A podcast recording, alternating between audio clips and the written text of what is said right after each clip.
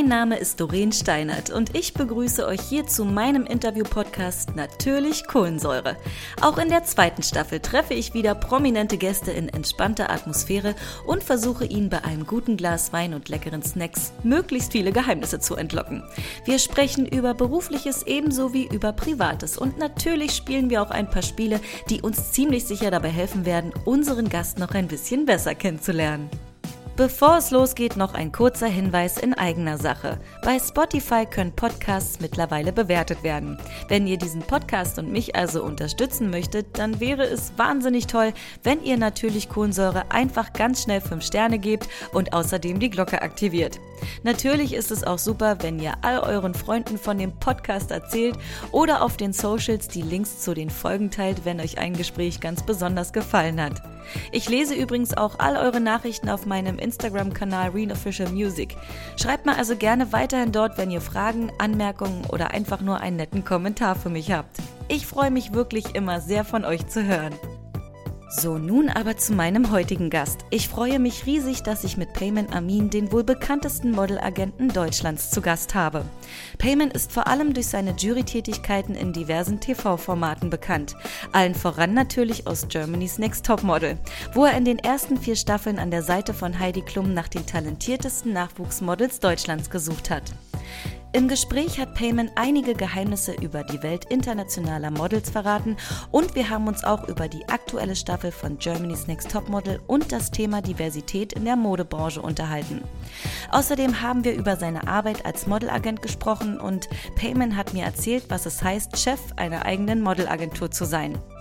Payman hat sich super offen gezeigt und mir nicht nur Einblicke in sein spannendes berufliches Leben gewährt, sondern auch ein paar private Details über die Frau an seiner Seite und die wundervolle Beziehung zu seinem Bruder preisgegeben. Ihr könnt gespannt sein, denn Payman lüftet auch das Geheimnis, mit welcher bekannten Schauspielerin er einen ganz besonderen Abend verbracht hat. Ich wünsche euch ganz viel Spaß bei meinem Gespräch mit Payman Amin.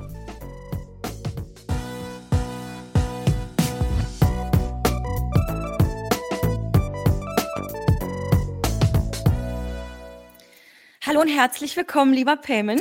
Schön, dass ich dich in meinem Podcast begrüßen darf. Ich freue mich auf einen tiefen Einblick in die Modewelt, aber natürlich werden wir auch anlässlich der aktuellen Staffel auch über Germany's Next Top Model sprechen. Ich freue mich sehr, Payman. Wie geht's dir denn? Es freut mich äh, auch sehr. Mir geht's super. Ähm, ich freue mich aufs Wochenende in München. Äh, alles top. Ja, wir haben es gerade angesprochen, es ist Freitag. Aber bei uns ist ja hier, habt ihr auch diesen riesen krassen Sturm? Es kann nämlich sein, dass hier so ein kleines bisschen, dass man es so ein bisschen hört zwischendurch. Habt ihr das auch? Ja, wenig hat es uns auch erwischt, aber nicht ganz so dramatisch wie im Norden. Ja, ja. Okay.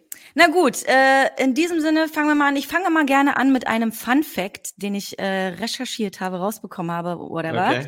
Du los. hast mal in einem Interview gesagt, dass du nicht glaubst, dass Stefanie Giesinger sich international durchsetzen wird. Das war kurz nach ihrem Sieg bei Germany's Next Top Model. So, jetzt kommst du. Ja, sie hat sich auch nicht durchgesetzt als klassisches Model. Ja, wir reden hier von Germany's Next Top Model und ähm, sie hat von sich reden gemacht als Influencerin, als ähm, Social Media Star, aber nicht als Topmodel, keineswegs. Echt nicht? Sie ist doch meines Wissens nach auch in New York irgendwie in einer Agentur. Hat sie, hat sie da keinen Erfolg? Ja, nochmal, als Influencerin hat sie Erfolg. Ja, sie wird auch immer wieder ähm, gern gesehen bei großen Shows und Veranstaltungen, Fashion-Veranstaltungen auf dem roten Teppich, weil sie eine unglaubliche Followerschaft hat. Sie hat ja einige Millionen Follower auf Instagram. Und das ist heutzutage natürlich auch Gold wert. Ja, also man muss jetzt nicht eine tolle Figur auf dem Laufsteg äh, abgeben, um erfolgreich zu sein und äh, viel Geld zu verdienen und eine, eine, ein glamouröses Leben zu führen. Die meisten äh, kennen dich ja aus Germany's Next Top Model, wo du ja äh, neben Heidi Klum in der Jury gesessen hast, aber natürlich auch aus Formaten wie äh, das Curvy Model, äh, das Curvy Supermodel, Entschuldigung, das Million Dollar Shooting Star. Ähm, wie war diese, wie waren die Zeiten für dich, vor allen Dingen auch bei GNTM? Ja, es waren ähm, durchweg aufregende Zeiten. Es war immer auch äh, sehr abenteuerlich. Ähm, für mich natürlich auch eine willkommene Abwechslung, mal ein bisschen aus dem Büro Alltag rauszukommen. Und ähm, oft waren ja diese Projekte mit großen Reisen verbunden ähm, in außergewöhnliche Länder, außergewöhnliche Locations. gerade äh, mit Germany's Next Topmodel, aber auch mit Million Dollar Shooting Star, das Projekt mit Bar Raffaeli, ähm, haben mir die Möglichkeit geboten, eben halt sehr viel auf dieser Welt zu sehen und zu erleben. Und das war immer sehr spannend, sehr aufregend. Aber natürlich auch zu sehen, äh, wie sich die Kandidatinnen immer geschlagen haben bei diesen Projekten, wie sie sich weiterentwickelt haben. Und ähm, war, war auf jeden Fall ähm, eine, eine sehr interessante Zeit. Und welche Momente oder Menschen sind dir in den Staffeln da besonders in Erinnerung geblieben? Ja, natürlich gab es immer viel Licht, aber auch viel Schatten. Es gab viele Kandidatinnen, die ähm, durchaus in, innerhalb der jeweiligen Staffel ähm, sich sehr gut fortentwickelt haben. Da denke ich sehr gerne an Sarah Nuru zurück, die in der vierten Staffel von Germany's Next Topmodel ja auch bekanntlich gewonnen hat, den Titel Germany's Next Topmodel zu Recht, weil sie innerhalb dieser Staffel äh, von Episode zu Episode immer ein Stück ähm, äh, sich verbessert hat, äh, Step by Step und ähm, bis zu dem Punkt, dass wir am Ende äh, wirklich nur noch äh, Sarah No als Gewinnerin ähm, wählen konnten. Und ähm, es gab aber natürlich auch viele, äh, ich sag mal, ja, in Anführungszeichen, ähm, möchte gern Models, ja, Gina Lisa, Michaela Schäfer, aber hey. Giselle. Bitte, nochmal? Giselle. Ja, ja, die, die Giselle, ja. Also die Giselle. Die Giselle, die. Nicht zu verwechseln mit Giselle Bündchen, sondern die Giselle. Genau, die, die natürlich immer am Jammern war. Ich kann mich ganz genau erinnern an den Tag mit Giselle, wo wir in Australien das sogenannte Bridge Climbing gemacht haben. Ähm, ich muss zugeben, ich leide selber an Höhenkoller und äh, musste aber äh, trotzdem vorweggehen als, als der Juror und derjenige, der eben diese Challenge geleitet hat. Und ich musste sie an der Hand greifen und mit mir nach oben führen. Und äh, sie hat mir das Leben wirklich zur Hölle gemacht an diesem Tag. Ähm, ja, es, es waren, wie gesagt, sehr aufregende Zeiten und ähm, mit viel, aber viel Licht, aber auch mit viel Schatten. Hast du, hast du gesehen, ich weiß ja nicht, ob du sowas guckst, so Trash-Formate äh, äh oder so, die hat jetzt bei Adam sucht Eva prominent mitgemacht. Also das ist da, wo, wo so Prominente und nicht Prominente nackig auf so einer Insel sind und nackig sich kennenlernen. So richtig ja, nackig. Ja, das ist mir nicht entgangen. Ähm, ich kriege das hin und wieder auch in den Medien mit. Ähm, was Hast du die geguckt? Ex nee, natürlich nicht. Nein, nein. Ich habe nur die Pressemeldungen gesehen, Pressemitteilungen das, oder gehört. Ähm, das entgeht einem einfach nicht. Gerade wenn Ex-Kandidatinnen von Germany's Sex Top in anderen Formaten auftreten, ist es natürlich immer eine Pressemitteilung wert. Und ähm, ich schaue da natürlich interessiert drauf, wer wo was mitmacht, ja, oder auch im Dschungel, ja. Giselle war ja, ähm, soweit ich weiß, auch im Dschungel, ähm, Sarah, auch Gina Lisa und Ma Michaela. Genau, das sind alles, alles ähm, Kandidatinnen, die eben nicht unbedingt das klassische Modelpotenzial haben, aber die durchaus Unterhaltungspotenzial haben. Und ja, und der, ja. deren Karriere hat ja auch dort gestartet, wenn man mal ganz ehrlich ist, bei Germany's Next Topmodel. Also kann man ja schon so sagen. Bei Michaela ja auf jeden Fall. Und Gina ja, Lisa ja auch. So, ja, bei, bei, bei praktisch allen Kandidatinnen mhm. kann man sagen, dass Next Topmodel durchaus ein Sprungbrett ist und eine Möglichkeit, sich in der großen Öffentlichkeit zu präsentieren, sich einen Namen zu machen in den Medien, äh, auf welche Art und Weise auch immer. Ja. Am Ende des Tages sind alle als Gewinner rausgekommen aus der Nummer. Warst du damals enttäuscht, als du dann irgendwie erfahren hast, dass du dann nicht mehr Teil der Jury bist?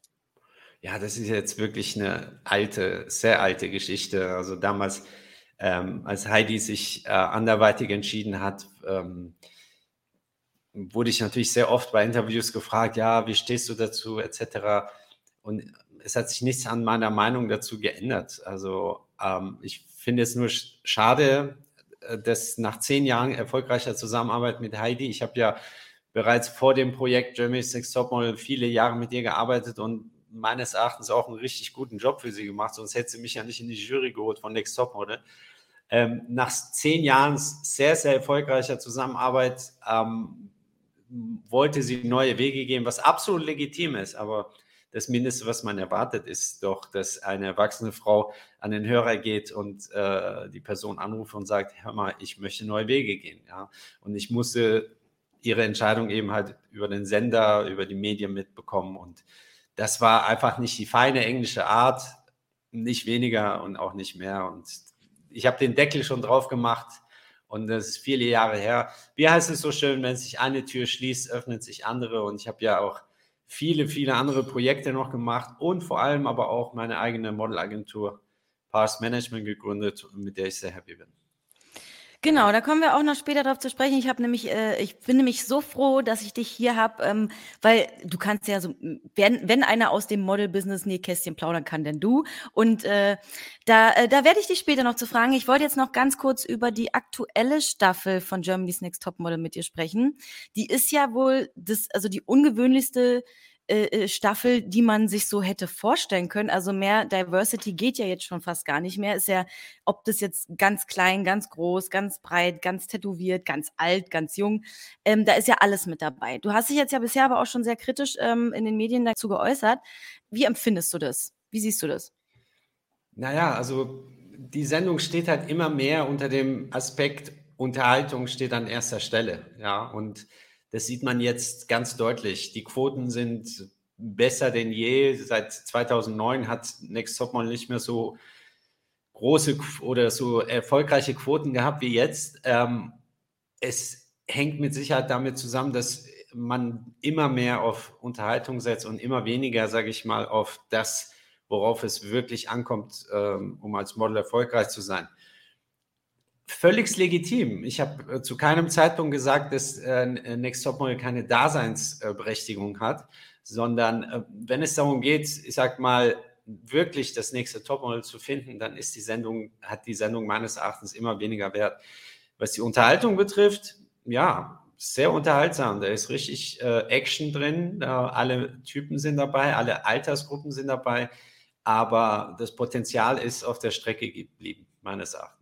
Ich empfinde das ähnlich, wobei ich noch sagen muss, ich habe so ein bisschen das Gefühl ich gucke das ja auch sehr gerne von Staffel 1, ich gucke jede Staffel.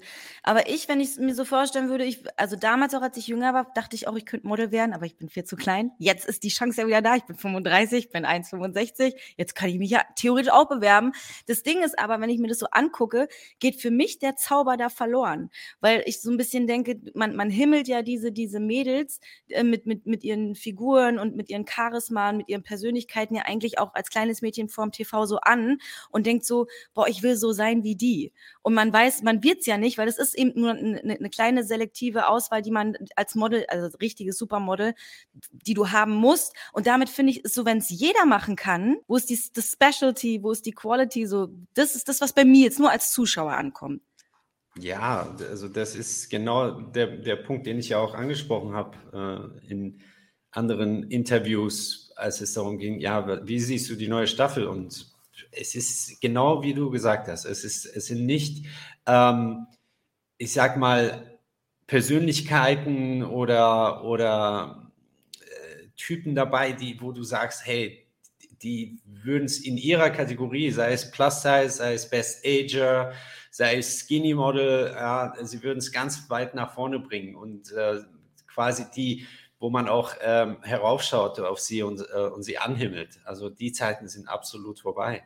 Ähm, wir hatten durchaus immer wieder welche dabei in der Vergangenheit, die mit Sicherheit Modelpotenzial mitgebracht haben, die auch mit Sicherheit teilweise ähm, als Models relativ erfolgreich arbeiten, vielleicht nicht auf der allerhöchsten Ebene, aber das, was man in der aktuellen Staffel sieht, das ist, ähm, da liegt der Fokus einfach eindeutig auf, auf dem Aspekt Unterhaltung. We love to entertain you. Besser hätte man es nicht sagen können. Aber du hast auch gesagt, dick ist auch nicht gleich dick oder curvy, sondern die Proportionen müssen stimmen. Was, was man jetzt zum Beispiel im Fall von Sarina Nowak, ich weiß nicht, die kann, an den kannst, kannst du sich vielleicht noch. Ja, ja, klar. Genau. Die jetzt ja mittlerweile Curvy Model ist, wie ich finde, eine großartige Entscheidung, weil ich finde, bei ihr ist es sehr, sehr proportional als Curvy Model. Ja. Ähm, und empfinde das da ähnlich wie du. Ähm, ja, das wollte ich einfach nur, das wollte ich einfach nur mal loswerden. Das sehe ich ganz genauso wie du. Wo, denk, wo denkst du denn, sind denn die Grenzen bei äh, Diversity? Also ich habe, weiß nicht, ob du es heute gelesen hast, da ist ja die, das erste Mädchen mit Down-Syndrom äh, für Victoria's Secret äh, geshootet worden. Habe ich gesehen, ja. Wie, was sollte es da Grenzen geben? Äh, wenn ja, wo sollten die liegen? Oder ist es eigentlich gerechtfertigt, dass es jetzt für alle Models Nee, ich, ich weiß das absolut zu begrüßen, dass Menschen ähm, aller Typen eine, eine Möglichkeit bekommen. Ähm, insbesondere natürlich auch Menschen mit Behinderung. Ähm, ich habe ja einen sehr starken Bezug zu Menschen mit Behinderung, weil mein ältester Bruder Omid ja ähm, selber auch das Down-Syndrom hat. Und ähm, finde ich toll. Es gibt in Deutschland auch äh, Tamara Röske, die auch als Model von sich reden macht, äh, aber auch als Schauspielerin. Ähm, ich finde das super. Es ist auch völlig legitim, wenn Brands und Marken auf äh, Menschen ähm, setzen, die, sage ich mal, ähm, jetzt nicht dem absoluten Schönheitsideal entsprechen. Ja. Ähm, aber auch gerade bei Menschen mit Behinderung, ja, ähm, mit Down-Syndrom beispielsweise, kommt es natürlich darauf an, dass sie, äh, ich sag mal, eine, eine tolle Ausstrahlung haben genau wie das bei anderen Models auch gefragt ist. Äh, sie müssen darauf achten, dass sie eine, ihre Figur pflegen, ihre, ihr Aussehen pflegen, ihre Haare, ihr Gesicht, ihre Haut. Und ähm, das, gehört, das gehört einfach dazu. Und man sollte sich dessen bewusst sein, wenn man diesen Beruf oder diese Richtung einschlägt, ähm, dass, dass es ein, ein harter Beruf ist und man, es, äh, man kriegt nichts geschenkt in der, in der Branche. Ja, egal ob man behindert ist oder nicht behindert ist, das ist völlig äh, sekundär bei der Angelegenheit. Ich habe so ein bisschen das Gefühl, dass äh, das ist ja auch in meiner Branche so, in der Musikbranche so, dass das immer mehr durch die durch diese ganzen sozialen Medien in eine Richtung geht, wo so ziemlich jeder die Möglichkeit hat, Musik zu machen, egal ob er es gelernt hat oder nicht. Mittlerweile ist auch durch die sozialen Medien, kann jeder äh, Fernsehen machen, Model sein, Werbung machen. Ähm, das ist ein bisschen, man, man hat das Gefühl, das klassische Bild eines Models geht jetzt irgendwann demnächst bald flöten, so, weil Diversity ganz weit oben steht und damit das klassische Bild eines Models ja nicht mehr funktionieren kann, Hast du da jetzt persönlich als Modelagent, beschäftigst du dich damit? Hast du da Schiss vor oder denkst du, das ist I'm going with the flow oder? Nee, also ich bin definitiv keiner, der äh, mit äh, I'm going with the flow äh, äh, Motto lebt, weil als ich sag mal vor gut zehn Jahren Social Media äh, stark äh, geworden sind und groß geworden sind und viele, viele Brands relativ schnell und blind auf ähm, Social Media Stars gesetzt haben, die ihrerseits einfach nur viele Follower hatten, aber die Brands haben nicht darauf geschaut, äh, welche, welche Qualität diese Follower auch haben. Ja? Und mittlerweile gibt es auch den Trend in die Richtung, dass viele Brands sich da auch ein bisschen Stück weit wieder zurückziehen und nicht mehr auf diese klassischen äh, Social Media Stars setzen, sondern immer mehr auch eben halt auf klassische Models. Und ähm, irgendwie wollte ich auch gar nicht auf diesen Zug aufspringen, weil meine Schule, die, die Schule, die ich besucht habe, viele Jahre in Paris bei der, einer der renommiertesten Agenturen, nämlich IMG, die hat mir eben beigebracht, ähm, worauf es ankommt, wenn man als Model durchstarten möchte, als Model eine gute Figur abgeben möchte, als Model ähm, ein Leben aufbauen möchte. Und das ist halt die, die ähm, Schublade, wenn man so will, die ich am besten bedienen kann. Und ähm, ich habe mich davor gescheut, sage ich mal, auf Social Media Stars zu setzen. In meiner Agentur habe ich natürlich einige Models, die ihrerseits ein bisschen mehr Follower oder auch weniger Follower haben, aber der Fokus äh, bei diesen Models, die ich in meiner Agentur vertrete, die in meiner Kartei sind, der Fokus liegt auf den klassischen Model-Attributen, sprich äh, wie schauen sie aus, welche Figur haben sie, welche Persönlichkeit haben sie, welche Ausstrahlung haben sie, aber nicht unbedingt, wie viele Followerzahlen sie mitbringen. Ähm, ich habe auch gelesen, ähm, jetzt wurden ja auch so, so Bilder geleakt bei äh, Germany's Next Top Model von, von einem Nacktshooting. Und da hast du dich ja schon mal kritisch zu geäußert und hast gesagt, dass die eindeutig diskriminiert werden und äh, auf beschämende Art zur Schau gestellt werden. Wie meinst du das? Weil Heidi Klum hat mal gesagt, man, jedes Model muss sich in ihrem Körper wohlfühlen, natürlich auch nackt. Ja, richtig. Also äh, was mich halt wundert, ist, dass ähm, dieselbe Heidi Klum vor einigen Jahren, wo ich eben halt auch noch in der Jury saß, sich davor gescheut hat, äh, zu viel Haut bei den Models zu zeigen. Ja, und mittlerweile sind da alle Dämme gebrochen. Ähm, jedes Jahr wird es äh, außergewöhnlicher. Jedes Jahr kriegt man mehr Haut geboten, mehr Körper, die präsentiert werden, ähm, einem Millionenpublikum. Zum Teil sind es sehr, sehr junge Mädchen, zum Teil sind es sogar äh, minderjährige Mädchen und ähm, es entspricht einfach auch nicht der, der realen Welt da draußen. Ja? Also klar gibt es gelegentlich mal Shootings, äh, sei es für Zeitschriften, sei es für Kampagnen, sei es für ähm, Kosmetik oder Pflegeprodukte, wo Models sich ausziehen müssen, wo sie ein bisschen mehr Haut zeigen müssen als sonst. Aber die Entscheidung liegt einzig und allein bei den Models. Und wenn sie Nein sagen, ist das völlig in Ordnung. Also es wird kein Model da draußen dazu gezwungen, viel Haut zu zeigen. Ja, und bei Next, Next Top Model wird immer wieder gepredigt, jedes Jahr immer mehr gepredigt, dass man gewillt sein sollte und ähm, in der Lage sein sollte, viel Haut zu zeigen. Sonst würde man keine Chance haben. Das entspricht nicht der Wahrheit. Krass. Es ist eindeutig ähm, eine, eine Quotenmacherei, was man hier gerade erlebt. Und ja. Krass, hätte ich jetzt gedacht. Ich hätte gedacht, es gibt regelmäßig da draußen auch äh, Aktshootings und, und dass das mit dazugehört irgendwie. Bin ich, finde find ich krass, dass es nicht die Realität ist. Aber das ähm, war auch so ein bisschen wie bei mir damals bei Popstars in der Staffel. Wenn jetzt zum Beispiel eine von den Mädels sagt, nee, mach ich nicht, Heidi, dann ist so, ah, dann weißt du jetzt nicht, ob du nächste Runde weiterkommst. Bei uns war es auch so, wenn du nicht sofort den Vertrag unterschreibst, du bist zwar unter den letzten sechs, aber ansonsten dann schaffst du es nicht in die Band. Ja, was willst du dann machen, ne?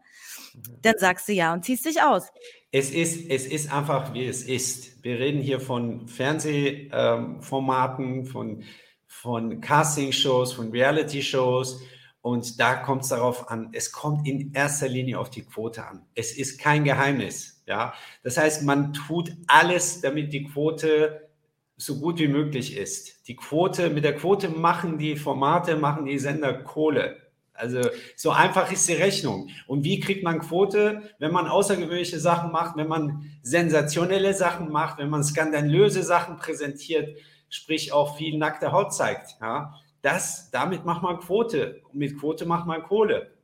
Ja, und umgekehrt ist es ja auch so. Also die Mädels bewerben sich ja da teilweise wahrscheinlich auch nicht nur, weil ihr Traumberuf Model ist, sondern weil sie eben Reichweite aufbauen wollen, weil sie eine Followerzahl aufbauen wollen, weil sie Aufmerksamkeit wollen. Also, und um dann auch ein bisschen Trouble zu machen, um dort auch aufzufallen. Also ich glaube, es nimmt sich ja mittlerweile gar nicht mehr viel. So die, das klassische Mädchen, was da sitzt, ich möchte gerne Model werden und berühmt werden als Model. Es ist ja heute auch nicht mehr so in Zeiten von, von TikTok und Instagram, wenn wir mal ehrlich sind. Sieht man ja auch in der letzten Staffel äh, die, die da ihre Reichweiten dafür genutzt haben für den, für den weiteren Karriereweg nach GNTM. Absolut, ja. Und nochmal, da wären wir wieder bei dem Punkt, kommen ähm, gestandene Topmodels aus diesem Format raus? Nein. Kommen Influencer aus diesem Format raus? Ja, und zwar sehr viele. Ja, die gehen da rein, ähm, die werden gerade direkt vom Sender und von der Produktion unterstützt, wenn es darum geht, ihre Social Media Kanäle zu pflegen und zu hegen. Ja, die werden zum Teil sogar von, von den, äh, vom Sender oder von dem Management der, der Models geführt. Ja, das heißt, die haben teilweise gar keinen Einfluss auf den Inhalt ihrer Social Media Kanäle. Ja, die geben die Verantwortung in die Hände ähm, von Leuten, die ihrerseits sehr viel Erfahrung haben und die genau wissen, okay, wie schaffen wir es innerhalb kürzester Zeit, viele Follower an Land zu schaffen. Follower, je mehr Follower, desto mehr Geld. Ja, das stimmt. Äh, lieber Payment, kommen wir jetzt zu unserem ersten äh, Spiel, das da heißt Ampelphase.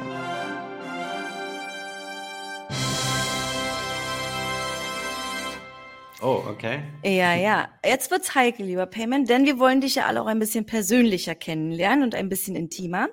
Deswegen ähm, haben wir uns ein Spiel überlegt, das Ampelphase heißt, du darfst dort auswählen aus Grün, Gelb, Rot. Du wirst wahrscheinlich erahnen können, dass Grün easy going ist, Gelb mh, hm, schon ein bisschen heikler und Rot, äh, ja. Du kannst ziehen und darfst dabei ähm, auch eine Frage an mich abgeben, falls du eine überhaupt nicht beantworten möchtest oder meine Antwort hören möchtest. Okay. Ich würde sagen, wir starten sofort. Du darfst äh, mir eine Farbe sagen und ich ziehe hier blind aus unserem Töpfchen. Gelb. Gelb. Hm. Geht schon gut los. Ja. Fandest du mal ein Model von Germany's Next Top Model mehr als nur attraktiv? Nein. For sure? For sure. Okay. ich lasse es noch kurz stehen. Vielleicht kommt ja noch was. Nee, nee, also schau, attraktiv, ja. Es gab Na, einige, sag- die attraktiv sind, ja. Ich sag ja mehr als attraktiv. Ja, und dafür fehlt einfach auch die Zeit, beziehungsweise einfach auch, ich sag mal, die, die, dieser professionelle Abstand, den man einfach haben muss, ja, ähm, um, um einen guten Job zu machen. Also ich war nicht da, um Halligalli zu machen und mit den Mädels irgendwie äh, Party zu machen. Ich war da, um den Mädels was beizubringen und äh, eben halt auch die Spreu vom Weizen zu trennen, die Nadel im Heuhaufen zu finden. Ich war nicht da, um irgendwie da keine Voll, Ahnung, aber kann ja- kann ja sein, dass du da- Sause zu starten. Kann ja sein, dass du da genauer die Nadel gesucht hast in dem Heuhaufen. Das war ja einfach nur die Frage. Okay, du darfst die nächste, du Nee. darfst die nächste Farbe ziehen. Ähm, rot. Okay. Das ist wirklich rot, ne? Mhm. Woran ist deine letzte Beziehung gescheitert? Es ging alles zu schnell. Und wie heißt es so schön, für eine Beziehung ist es wichtig, dass die Partner sich selber auch lieben. Ja, und äh, ohne jetzt Namen zu nennen, meine Partnerin hat sich selber einfach nicht geliebt. Sie hatte viel zu viele Issues mit sich selbst. Meines Erachtens, wenn sie das, dieses Interview oder das Podcast jetzt hier hört, wird sie wahrscheinlich ganz anders darüber denken. Aber wenn du mich so direkt fragst, das ist meine Meinung und ich denke, das ist daran gescheitert. Okay.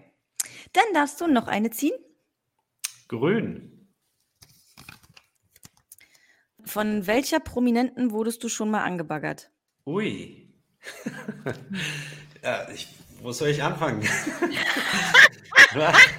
Na, jetzt bin ich ja gespannt, du. Na, wie hieß denn die eine da, die äh, Romy Schneider gespielt hat? Wie heißt sie denn nochmal? Katrin, äh, ja, einmal die, die Romy Schneider gespielt hat und Natalia Avelon. Nein. Aha. Und Ehrlich? ich muss zugeben, Wollte ich gerade sagen. Die kann man doch aber machen. Ja, ja, also es war, das ist auch schon einige Jahre her. Gut 10, 12 Jahre ist es her auf der Berlin Fashion Week. Äh, Aftershow-Party Hugo Boss im, in der russischen Botschaft. Ja. Die Sonne ging auf und ich war mit Natalia Avelon immer noch am Quatschen. Aber das war's. Ist Ja, ja, natürlich. passiert. Aber es war, Natür- ich muss sagen, es hat geknistert zwischen Natalia und mir. Ganz, ganz der- eine und- tolle Frau. Und dann würdest du mir sagen, es ging nicht dann noch weiter? Äh, richtig, es ging nicht weiter. Für diesen Morgen. So, nächste Frage, nächste, nächste Farbe. Ähm, dann nehmen wir doch noch mal rot. Okay, du willst es wissen, das finde ich gut. Ja, klar. Okay, aber die, die ist dunkelrot, ne? Äh, die meisten Menschen haben Angst zu versagen, sich dumm zu fühlen oder verraten zu werden. Was ist deine größte Angst? Ja, du hast eigentlich schon einige genannt, die, Mhm. Die mich mit Sicherheit auch immer wieder verfolgen. Ja, meine größte Angst ist ähm, ehrlich gesagt, ähm, die, also dass meine Familie krank wird, jemand aus meiner nächsten Nähe krank wird, Freunde, äh, Bekannte, was auch immer. Also Gesundheit ist für mich enorm wichtig. Ja, ich habe vor mittlerweile sechs Jahren, ja, fünfeinhalb Jahren habe ich meinen Papa verloren und das ist, ähm, also das ist etwas, was man keinen Menschen da draußen wünscht. Das ist ähm, schon ein, ein Schmerz, der einen schon sehr stark verfolgt. Ja, also es ist, das ist so das Schlimmste, was einem passieren kann, wenn man Menschen aus seinem Umfeld verliert, die einem wichtig sind. Okay, dann ähm, würde ich sagen noch eine gelbe, weil da hast du bisher nur eine. Go for it. Okay. Hattest du mal Sex an einem öffentlichen Ort? Wenn ja, wo? Ja, am Strand in Mallorca. Absolut nicht empfehlenswert. Ist es Absolut überhaupt nicht, kann ich, ich weiß genau, was du meinst. Okay. Ähm, Und warum ist das nicht empfehlenswert, lieber Payman? Naja, also der ist einfach zu viel Sand im Getriebe. Ist so, Ja. ist so. So, komm noch eine. Eine darfst du noch. Ähm, nehmen wir doch gelb. Oh. Und das, ich würde jetzt hier im Vorgericht würde man sagen, du stehst hier unter Eid, aber es ist ganz wichtig, die Wahrheit zu sagen jetzt. Okay. Pass auf. Hast du, hast du mal einer Frau falsche Hoffnungen gemacht, um sie ins Bett zu bekommen? Ja, habe ich. Aber das meine ich wenigstens ehrlich. Finde ich gut. Ja, ja. Also nicht gut, aber du weißt, was ich meine. Aber so. was heißt falsche Hoffnung? Also falsche Hoffnung nicht in dem Sinne, dass ich gesagt habe, hey, ich bringe dich groß raus, Baby. Nee, das war nie meine Nee. Tour. Nee, Nein. falsche Hoffnung im Sinne von, ich liebe dich, wir werden nächstes Jahr Kinder bekommen, aber können wir das erstmal im Bett klären? So? Nicht ganz so weit. Vielleicht eher so, ja, lass uns mal schauen, wohin die Reise führt. So ungefähr. Ach so, ja. und du wusstest aber, du wusstest Genau. aber, die führt nur erstmal ins Bett und danach dann nirgendwo hin. Genau, ich habe gesündigt und ähm, ich sollte, ich habe gebeichtet soeben, ja. Okay, das war das Spiel Ampelphase. War ja easy. War easy, ne? Du, da kommen, noch- da kommen aber noch zwei Spiele, kommen noch, aber wir machen direkt weiter ähm, und reden über äh, deine Modelagentur Pass Management. Wie darf man sich denn deine Arbeit mit Kunden und Models vorstellen? So in, in ein, zwei Sätzen kurz zusammengefasst. Also was ist deine Aufgabe, was tust du und wie, wie kann, kann, kann sich unser eins das vorstellen, wie das so aussieht? Naja, meine, meine, mein Alltag hat sich ja ein bisschen geändert in den letzten Jahren, weil ähm, als ich noch in Paris äh, viele Jahre gearbeitet habe, war ich ja Angestellter und klassischer Modelagent, ähm, der eben Models vermarktet hat, gestandene Models, gemachte Models äh, ähm, vermarktet hat. Mittlerweile führe ich meine eigene Agentur und mein Fokus in meinem Alltag liegt insbesondere darin, erstmal ein, ein starkes Team äh, um mich herum zu haben. Sprich, äh, ich habe äh, sehr, sehr gute Kolleginnen, äh, mit denen ich sehr gerne arbeite, einmal in Hamburg, aber auch in München. Und ähm, das nächste ist, dass ich ähm, mehr und mehr eben nach neuen Talenten suche und diese versuche aufzubauen.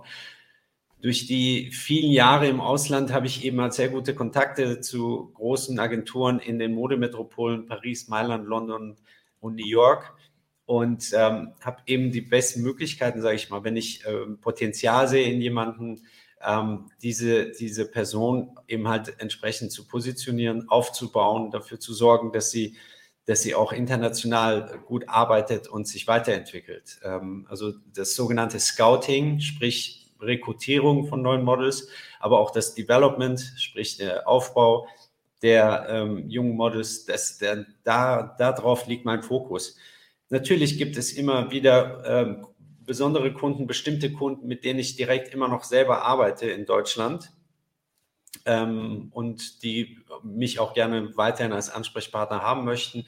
Aber ich bin da keiner, der jetzt, ich sag mal, ähm, sich irgendwelche Kunden abgreift und sagt, okay, alle anderen Kolleginnen dürfen da nichts machen. Im Gegenteil, ich versuche immer mehr auch zu delegieren und Aufgaben weiterzugeben an meine, an mein Team und ähm, das macht eben halt auch Spaß zu sehen, wie, wie sich mein Team auch fortentwickelt, weiterentwickelt. Und ähm, ja, das sind, das sind so die Aufgaben, die ich aktuell zu meistern habe und die auch sehr viel Spaß machen. Da würde ich direkt drauf eingehen. Äh, Du hast nämlich mal in einem Interview gesagt, dass du halt eben, wie du es gerade schon gesagt hast, ähm, mehr mit oder lieber mit Frauen arbeitest als mit Männern, weil du die Erfahrung gemacht hast, dass Männer sich irgendwann, du hast, ich zitiere, das hast du so gesagt, sich weniger wirtschaftlich orientieren, sondern irgendwann eher an den Frauen. Wie ist denn das gemeint? Ist es so richtig so Klischee bedient mäßig oder wie ist das gemeint? Ja, also ich gerade in Paris ähm, kannte man eben halt auch Kollegen bei anderen Agenturen und in jeder Agentur gab es eine andere, ich sag mal, Arbeitsphilosophie. Ja. In meiner Agentur war es wirklich so, ohne jetzt scheinheilig zu wirken, ähm, dass wir uns wirklich sehr auf die Arbeit konzentriert haben, natürlich auf einer menschlichen Ebene äh, mit den Models kommuniziert haben, aber eben genau wussten, okay, wo sind die Grenzen, ja, dass eben Arbeit und Privatleben nicht zu sehr ineinander äh, greifen. Und äh, das haben wir sehr gut gemacht, aber ich habe immer wieder links und rechts gesehen, auch in meiner Agentur, ähm, Agenten oder männliche Agenten, heterosexuell, die ähm, sich eben von der Schönheit und der Attraktivität der Models ableiten ließen. Ähm, und die waren dann auch eben nicht lange dann auch bei der gleichen Agentur. Es gab viele Agenten, männliche ähm, Agenten, die eben äh, jedes Jahr einer anderen Agentur gesichtet wurden. Ja. Ähm, aber ich, hab, ich muss sagen, ich habe sehr gerne auch mit homosexuellen Männern gearbeitet, die ihrerseits ähm, natürlich ähnlich wie Frauen sich auf das Wesentliche konzentriert haben, aber auch, ich sag mal, die große Schwester gespielt haben für die Models, die eben auch mal irgendwelche Wehwehchen hatten oder Probleme hatten. Ja. Ähm, mit denen habe ich sehr, sehr gerne auch gearbeitet und es hat auch immer sehr gut funktioniert und das ist einfach der Grund. Ja. Ich habe hier in München habe hab ich auch männliche Praktikanten äh, gehabt äh, und habe das mal getestet und äh, ja, die sind weitestgehend alle gescheitert. Aber du hast doch auch schon Models gedatet und hattest auch Beziehungen mit Models. Besteht ja bei dir theoretisch jetzt auch die Gefahr. Wie hältst du denn da die Distanz? nee, also das, mit dem Alter kommt ja auch die Weisheit. ja, das stimmt. So schön, ja. ja. Und ähm, als ich nach Paris ging, da war ich 26. Als ich nach Deutschland kam, war ich bereits 38. Ja. Und ähm, selbst in Paris hatte, hatte ich jetzt nicht unbedingt äh, so viele Beziehungen, sage ich mal, mit Models. Ähm, viele Models haben tatsächlich gedacht, ich sei schwul, weil ich mich eher zurückgehalten habe. Ähm, ist auch eine Kunst. Da, ja, natürlich. Hier und da hat es natürlich gefunkt. Das ist kein Geheimnis, ja, und das möchte ich auch nicht verbergen. Aber ähm, wie gesagt, ich habe schon versucht, mich weitestgehend auf das Wesentliche zu konzentrieren und weil mir der Beruf auch zu wichtig ist und äh, sehr viel Spaß macht, ähm, habe ich nicht alles jetzt äh, riskiert wegen einer, ich sag mal, äh, Affäre oder sowas. Im gleichen Interview hast du erklärt, ähm, das fand ich persönlich sehr interessant, äh, wie sich deine Provision zusammensetzt, also womit du eigentlich letzten Endes dein Geld verdienst. Ähm, jeweils aus 20 Prozent der Agenturfee seitens des Kunden und dann nochmal 30 Prozent seitens des Models. Ja. Ist das so üblich? Ja, die größten äh, deutschen Agenturen, ähm, auch ähm, Mitglieder der Agenturenvereinigung FELMA auch genannt, ähm, mhm. die, die ähm, arbeiten nach dem gleichen Prinzip und zwar durchweg 20 ähm, Prozent vom Kunden und 30 vom Model. Und äh, man darf aber nicht vergessen, wenn es ein ausländisches Model ist, ähm, wo ich praktisch nicht die Mutteragentur bin, dann muss ich am Ende des Jahres aber auch der ausländischen Agentur nochmal 10 Prozent zahlen, ähm, was absolut äh, ja, üblich ist in, in, der, in der Branche. Okay, also ich komme ja, wie du vorhin schon festgestellt hast, auch aus dem Showbusiness. Mhm. Und ich weiß ja auch, was da so hinter den Kulissen und so auf so Aftershow-Partys und so, was da so abgeht. Welche Klischees hast du denn so mitbekommen in deiner ganzen langen Modellaufbahn, ähm, die, die du bestätigen kannst, die da so im Model-Business stattfinden? Naja, also ich bin ganz ehrlich, ich war keiner, der jetzt auf allen Hochzeiten getanzt hat, auch in Paris nicht. Und da gab es ein, ein paar tolle Hochzeiten. Ähm, also wirklich große Partys von großen Brands. Ähm, aber ich, klar, hier und da habe ich es mir nicht nehmen lassen, äh, auf auf äh, Partys zu gehen, ja, sei es jetzt, äh, ich kann mich erinnern noch an, eine ganz tolle Party von Givenchy, ähm, wo Liv Tyler Stargast war und äh, sie war auch bei meiner Agentur IMG. Sie hat damals die Kampagne gemacht oder eben bei einer Party von äh, Yves Saint Laurent äh, in der Börse, in, in, in, der alten Börse in Paris, äh, wo sehr illustre Gäste zu sehen waren oder äh, was aber, was, aber, was, aber was mich ja interessiert, wie krass geht es da ab? Geht es da genauso ab wie in der Musikbranche? Ist, oder in der, ja, es, ist, ist schon so ähnlich, ne? Es ist eine Welt der Eitelkeiten, ist doch klar. Ich meine, alle Gäste, Models, Designer, Fotografen, Stylisten, die dort rumhüpfen, die äh, begutachten natürlich alle anderen Gäste immer von Kopf bis Fuß und schauen, äh, was die Person anhat, wie sie sich präsentiert, etc. pp das ist einfach ein Vanity Fair, wenn man so will, die, diese Welt. Und äh, das war damals so, das ist heute so und das wird, denke ich, auch immer so bleiben. Und Mai, man muss für sich selber immer das Beste draus äh, suchen und finden. Ich bin da keiner, der jetzt äh, mit dem Finger auf andere zeigt und sagt, wie oberflächlich bist du oder wie eitel bist du, wie egoistisch bist du.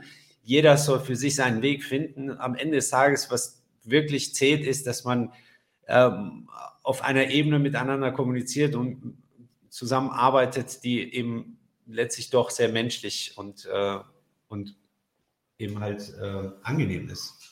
Auch ein wichtiges Thema, wenn es um Models geht, ist ja die Essstörung. Der Druck bei Schauspielerinnen und Sängerinnen, der ist ja schon ziemlich, ziemlich groß, immer schlank zu sein, schlank zu bleiben. Obwohl wir Sänger und Schauspielerinnen müssen das ja nicht mal. Wie oft kommst du damit in Berührung und bekommst du das überhaupt, glaubst du es überhaupt mitzubekommen, ist die viel wichtigere Frage. Ja, also wenn man als Model, sage ich mal, als klassisches Model erfolgreich sein möchte, muss man natürlich gewisse Voraussetzungen mitbringen und dazu gehört nochmal eine tolle Figur mit bestimmten Maßen und Proportionen. So, das ist erstmal das Gesetz. So, wenn man aber jemanden, sage ich mal, rekrutiert und das Gefühl hat, okay, die Person muss tatsächlich abnehmen und äh, viel an der Figur arbeiten, dann muss man sich mit dieser Person unterhalten und auf einer psychologischen Ebene versuchen herauszufinden, okay, kann diese Person das auf eine gesunde Art und Weise schaffen oder nicht? Sprich, Sport, Fitness und gesunde Ernährung. Aber sobald man das Gefühl hat, ey, die Person wird es nicht schaffen, die Person kann noch so viel Sport machen, ähm, das bringt nichts, dann sollte man auch die Reißleine ziehen und der Person das sagen. Und das habe ich in der Vergangenheit über die letzten Jahre sehr oft gemacht. Ja. Ich habe viele angehende Models gesehen, die sich auch beworben haben bei mir, die gesagt haben, ja, sie würden alles dafür geben, ähm, erfolgreich zu sein, äh, eine tolle Figur zu haben, etc. pp. Wo ich aber dann gemerkt habe, Moment, das äh, driftet ein bisschen ab und das könnte äh, gesundheitliche Schäden oder sogar psychologische Schäden mit sich bringen. Da muss man sehr, sehr vorsichtig sein und ein gewisses Fingerspitzengefühl mitbringen. Aber gut, ich bin jetzt seit knapp 30 Jahren Modelagent ich denke mal, dass ich das sehr gut beurteilen kann. Aber naja, das Ding ist, ich hatte tatsächlich auch mal unter einer Essstörung gelitten und äh, habe immer gesagt, ich habe viel Sport getrieben, viel Wasser getrunken, was auch noch stimmte. Ähm, aber man hat, niemand hat es jahrelang bemerkt, obwohl ich immer dünner wurde. Jetzt bist du ja mit wirklich dünnen Mädels auch, äh, die, also die sind ja alle ziemlich dünn. Meinst du denn nicht, dass ein kleiner Anteil vielleicht äh, von denen eine Essstörung haben könnten, ohne dass du es wüsstest, was ich für wahrscheinlich halte? Ich bin am Ende des Tages bin ich natürlich auch nicht Gott, ja. Also diesen Anspruch kann ich nicht äh, haben, aber ähm, ich achte schon drauf. Ich achte schon drauf und sobald äh, kleinste Alarmsignale äh, auftauchen, dann äh, ist es meine Aufgabe und meine Pflicht, ähm, da, dazwischen zu gehen und ähm, eben halt dafür zu sorgen, ähm, dass ein Gespräch stattfindet zumindest und dass man über solche Themen kommuniziert. Ähm, mehr kann ich natürlich auch nicht machen. Ich kann den Models natürlich auch nur Tipps und Ratschläge mit auf den Weg geben, aber ich kann sie nicht, nicht an die äh, und sollte sie nicht an die Leine setzen oder an die Kette legen und äh, denen vorschreiben, wie sie zu leben haben ja, oder sich zu, zu ernähren haben. Äh, ich kann denen nur Tipps geben, Ratschläge geben und immer wieder schauen, dass es das dass sie einen, einen gesunden Lifestyle führen. Dass du jetzt als Agent ja auch äh, Professionalität äh, unter von den Models erwartest oder voraussetzt, versteht sich ja von selbst. Äh, aber wie gehst du damit um, wenn die Mädels äh, bzw. Models auch Unsicherheiten haben? Redest du auch persönlich über oder über Persönliches mit denen? Nimmst du dir da Zeit oder ist es rein professionell, weil es ist irgendwann ja auch nicht mehr überschaubar, alleine von der nee, Zeit eher? Nee, oder? nee, also wenn man Modelagent werden möchte, dann muss man äh, auch Babysitter-Qualitäten äh, okay. mitbringen. Das ist absolut so. Ähm, wobei auch da ähm, ist es auch altersbedingt, sage ich mal, ähm, sollte man einigermaßen auf gleicher Kommunikationsebene sein mit den Models. Ja. Deshalb bin ich froh, dass ich ein Team um mich herum habe, die zum Teil eben zum größten Teil jünger sind als ich äh, und die sich besser, noch besser in die jungen Mädels da hineinversetzen können und auf einer ganz anderen Ebene mit diesen kommunizieren können. Aber klar, hier oder da bin ich jetzt auch mittlerweile die Vaterfigur für einige Models. Und ähm, da kommen sie dann natürlich auch mit ihren ähm, Sorgen auf mich zu und fragen mich nach, ähm, nach Ratschlägen und nach Lösungen für ihre Probleme. Also das bleibt nicht aus. Wenn man Modelagent sein möchte, dann ist es ein äh, Sieben-Tage-Job die Woche und äh, man sollte wirklich jederzeit auch verfügbar sein. Denn ähm, Models sind in jeder ähm, Zeitzone unterwegs Und ähm, wenn, wenn jetzt in New York, sage ich mal, die Fashion Week ist und äh, 18 Uhr dort irgendwie ein Problem auftaucht und das Model mich hier anruft, dann ist hier Mitternacht bekanntlich. Ja, und ich muss verfügbar sein. Es ist so. Alles klar, dann kommen wir zu unserem nächsten Spiel, das da heißt Und jetzt du.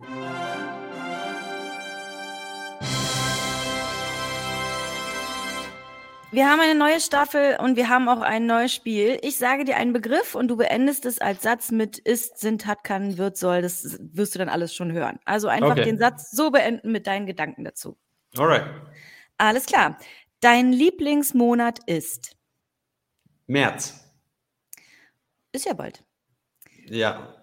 Ich liebe, ich liebe Frühling und ich habe im ah. März Geburtstag. So, deshalb. ah, okay. Äh, Freundschaft bedeutet? Ähm, Vertrauen. Vor allem Vertrauen. Liebe kann. Schmerzhaft sein. Sexismus ist. Sexismus ist pervers. Wodka schmeckt. Manchmal. Swingerclubs sind. Furchtbar. Germany's Next Top Model sollte. Nicht den Anspruch haben, Next Top Model zu heißen. Egoistisch ist. An sich selber zu denken. Käsekuchen mit Rosinen schmeckt. Super. Boah. ich liebe Käsekuchen, ich liebe Rosinen. ich finde, okay, egal, das ist ein anderes Thema jetzt. Ähm, Handschellen und Peitschen können. Wehtun. Die Rechnung beim ersten Date übernimmt. Immer der Mann. Humor ist wenn. Der Gegenüber lacht. Vertrauen bedeutet? Glaube, der Glaube an das Gute und ähm, Ehrlichkeit. Deine Traumfrau sollte? Sie sollte nicht nur, sie ist, so wie sie sein sollte. äh, sie ist toll. Sie ist, äh, sieht nicht nur super aus, sondern hat einen tollen Charakter und ähm, gibt mir vor allem auch meine Freiheiten, ähm, für mich selber auch da zu sein. Und, und ähm, das, das ist unfassbar wichtig. Das war das Spiel und jetzt du. Und jetzt weiß ich auch, dass du eine Freundin hast. Ich habe das, ich hab das ja. schon bei Instagram gesehen, aber ich war mir nicht sicher. Ähm, also du bist, du bist glücklich vergeben mit deiner Traumfrau? Yes, I am. Okay, du weißt jetzt aber auch, wenn du jetzt sagst Traumfrau und so, du weißt, Deckel drauf ist so zu, die, die möchte jetzt bald einen Ring.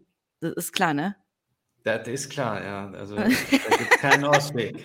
Da gibt es keinen Ausweg. Nee, also wenn du so Wörter wie Traumfrau verwendest, dann kommst du aus der Nummer jetzt nicht mehr so schnell raus.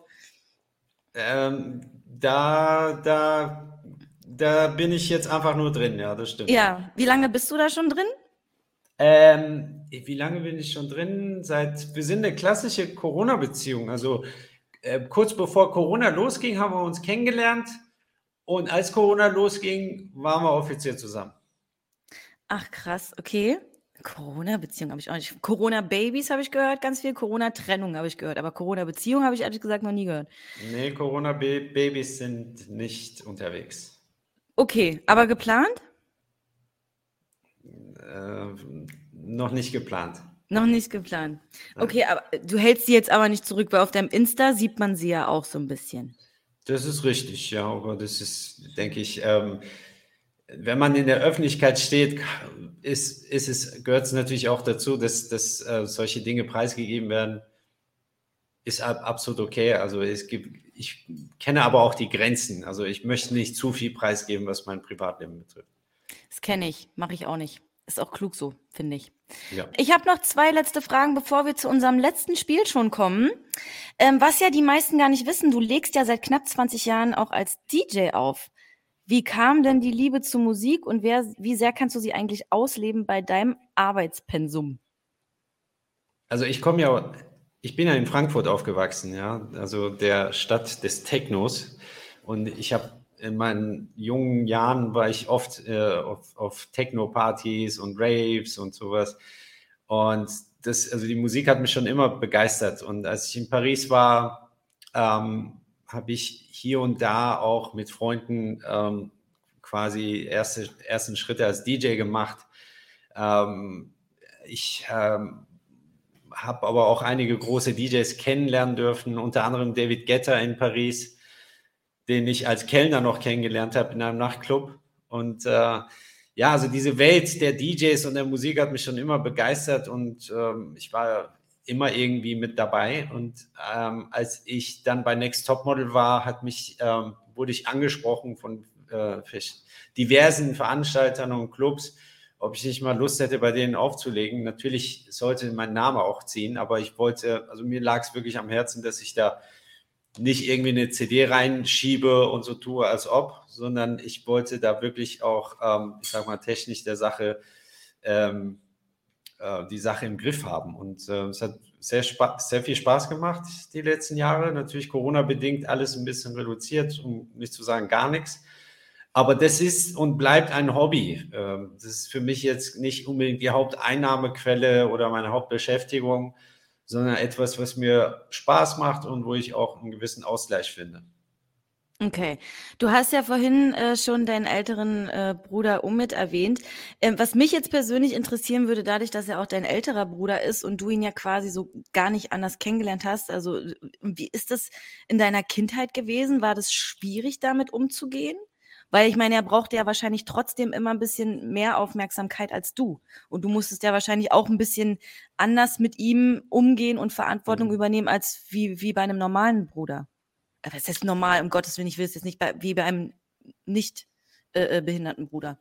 Ja, also man muss dazu sagen, ich habe ja noch einen Bruder. Ich bin mhm. der Jüngste, dann kommt mhm. äh, der zweitälteste, äh, der Waffa, und dann kommt Omid, der Älteste. Ja, und das hat wahrscheinlich die Situation ein bisschen erleichtert für, für uns alle, für alle Beteiligten. Und ähm, meine Eltern natürlich auch, die, die waren auch immer stets für Omid da, insbesondere mein Vater. Mein Vater hat einen sehr, sehr ähm, besonderen äh, Bezug zu Omid und äh, also er hat ihn wirklich wie sein Augapfel beschützt. Ja.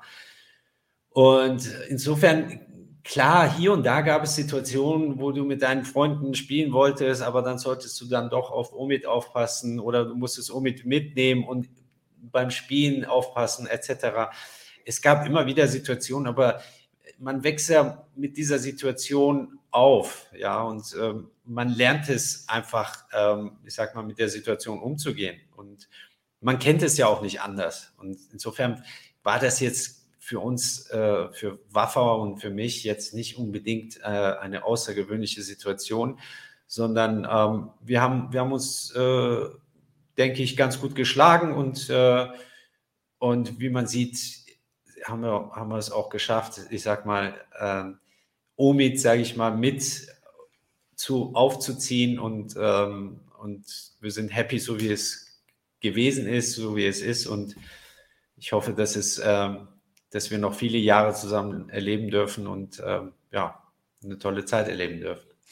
Das ist doch ein, ein schöner Abschluss. Wir spielen ein allerletztes Spiel, das da heißt Entscheidungsfragen.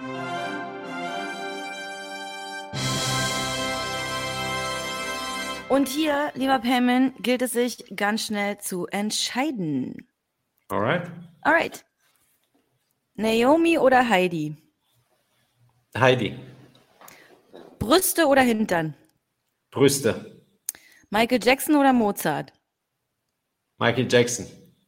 Kaviar oder Döner? Kaviar. Lieber Sex beim ersten Date oder nach drei Monaten? Eineinhalb Monaten. drei Monaten. Okay, ich sag jetzt nichts. Ähm, Lieber fremdgehen oder betrogen werden?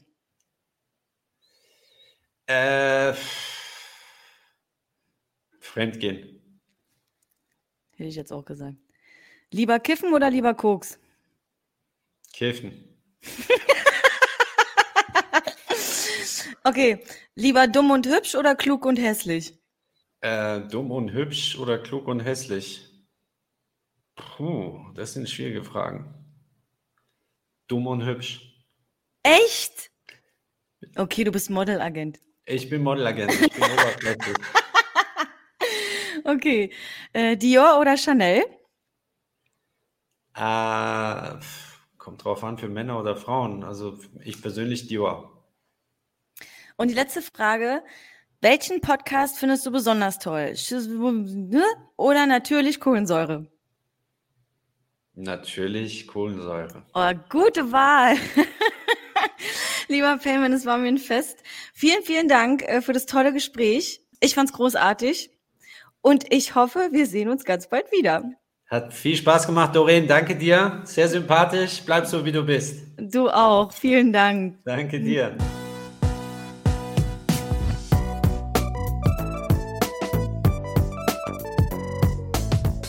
Natürlich Kohlensäure ist ein exklusiver Update-Podcast. Ich hoffe, euch hat die heutige Episode gefallen. Falls ja, dann abonniert den Podcast doch überall, wo man Podcasts hören kann. Ich freue mich natürlich auch sehr über Fragen, Anmerkungen und auf euer Feedback bei Instagram. Ihr könnt der Instagram-Seite natürlich Kohlensäure folgen oder gerne auch mir selbst. Mich findet ihr unter dem Namen Reen. Ich verlinke euch alle Kanäle natürlich auch in den Show Notes.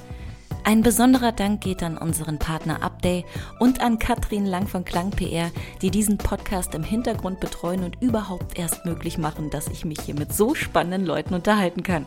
Ich freue mich schon jetzt auf das nächste Gespräch. Bis zum nächsten Mal. Tschüss, eure Reen.